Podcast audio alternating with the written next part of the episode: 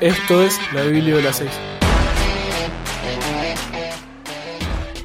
Desde el barrio El Grillo estamos transmitiendo para la comunidad de Burlingame.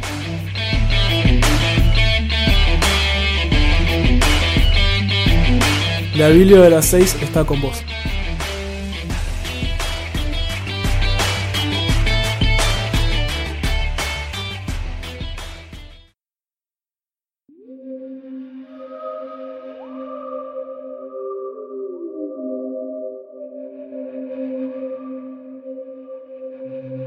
Hola, hoy les voy a leer un micro relato de Jorge Luis Borges llamado Un sueño.